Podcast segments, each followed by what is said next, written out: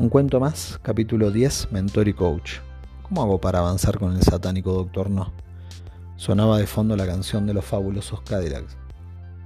Con esa pregunta en la cabeza me crucé con el coaching. No lograba resultados con alguien que siempre me respondía todo con no como primera palabra.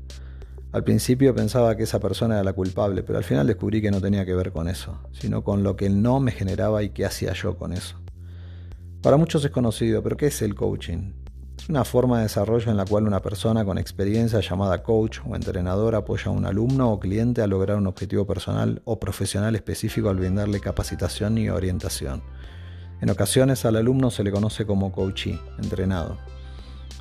No sé prácticamente nada de psicología, pero sí descubrí luego de varios procesos de coaching que hay puntos ciegos difíciles de racionalizar y cambiar sin un proceso formal, que eso además requiere una guía detallada y la disciplina para ir trabajando los temas que van surgiendo.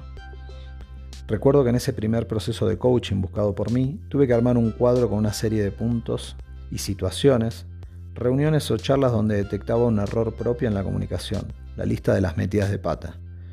La reflexión giraba en torno a cómo podía haberlo hecho distinto y cómo me sentía con lo que había ocurrido. Al principio mi ego luchaba contra eso, pero cuando realmente comencé a ver ese cuadro y revisarlo las cosas se pusieron interesantes. Realmente cometía errores de esos que cuando uno los ve del otro lado siente pena ajena. En ese proceso me dio disciplina para trabajar cada uno de los temas, lograr ir mejorando mi comunicación y obtener mm, cosas más positivas en las relaciones laborales que tenía. A veces nos cuesta pedir ayuda, pero una vez que le perdemos el miedo la diferencia es enorme. Por eso mencionaba que estos procesos, en mi opinión, es mejor buscarlos uno mismo si realmente sentimos que algo nos incomoda. Durante años, cada vez que tuve un cambio grande en mi carrera, responsabilidades, países, etc., por unos meses buscaba tener un proceso de coaching que me ayudara a revisar los puntos de mejora o relevantes para el nuevo desafío. Reconozco que al principio el coaching y el mentoring me sonaban un poco lo mismo, pero al final descubrí que no lo eran. Creo que el mentoring le fuimos dando formalidad y un nombre, pero siempre ha estado entre nosotros. Básicamente todos en algún momento hemos identificado a alguien que vemos como un referente en algo y que cada tanto acudimos a él o a ella para pelotear ideas y ver qué opina sobre algunos pensamientos o temas que tenemos dando vueltas en la cabeza. ¿Qué es el mentoring? Es una metodología y práctica destinada a desarrollar el potencial de las personas, basada en la transferencia de conocimientos y el aprendizaje a través de la experiencia. Todo ello dentro de un proceso estructurado en el que se establece una relación personal y de confianza entre el mentor o mentora que guía y estimula, desafía y alienta a la otra persona eh, según sus necesidades para maximizar el talento.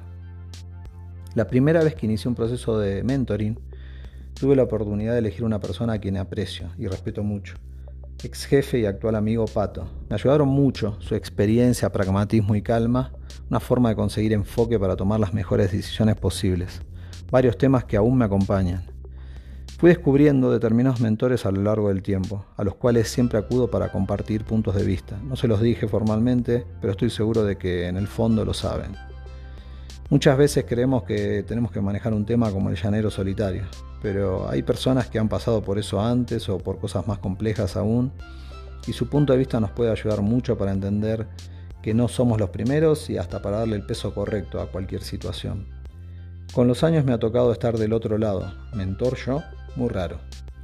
Pero cuando eso ocurre me lo tomo con mucha responsabilidad y trato de aportar alguna experiencia haciendo lo más objetivo posible y aprendo al mismo tiempo. Muchas veces, cuando estoy dándole vueltas a alguna decisión muy importante, recurro a mis mentores formales e informales para tener una buena charla. Ese espacio, además de darme un valor enorme por sus experiencias, me ayuda a bajar la ansiedad que implica decidir Ojo, que la decisión siempre es personal, no podemos volcar esa responsabilidad en nadie más. Otro tema importante, en mi opinión, es buscar y encontrar voces con distintas formas de pensar, pero que al mismo tiempo admiremos por distintos aspectos. Esa suma de formas de pensar y puntos de vista permiten enriquecer mucho el proceso de la formación de una idea o toma de decisión posterior. Eso de escuchar varias campanas funciona. Por algún tiempo no lo había entendido, pero ambos, ambos son conceptos claves. Algunos procesos fueron más formales y otros no tanto, pero ambos han sido clave en muchos momentos de mi vida. Así que gracias a todos los coaches y mentores que han compartido conmigo y siguen compartiendo el camino. No hubiera sido lo mismo sin ustedes.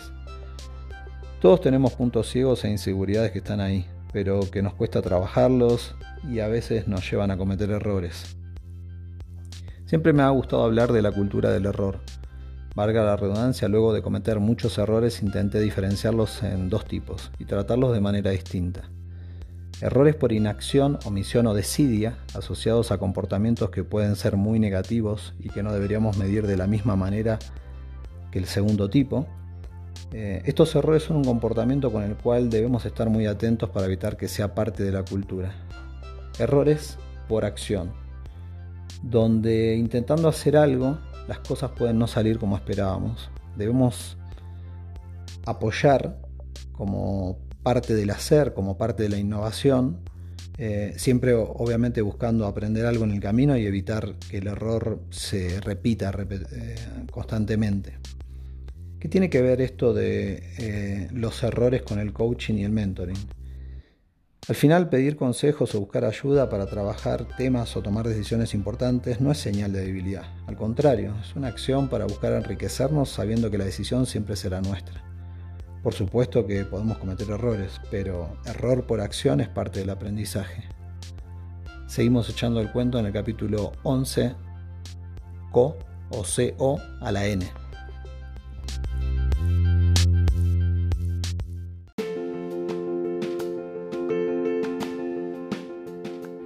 por leer y escuchar un cuento más.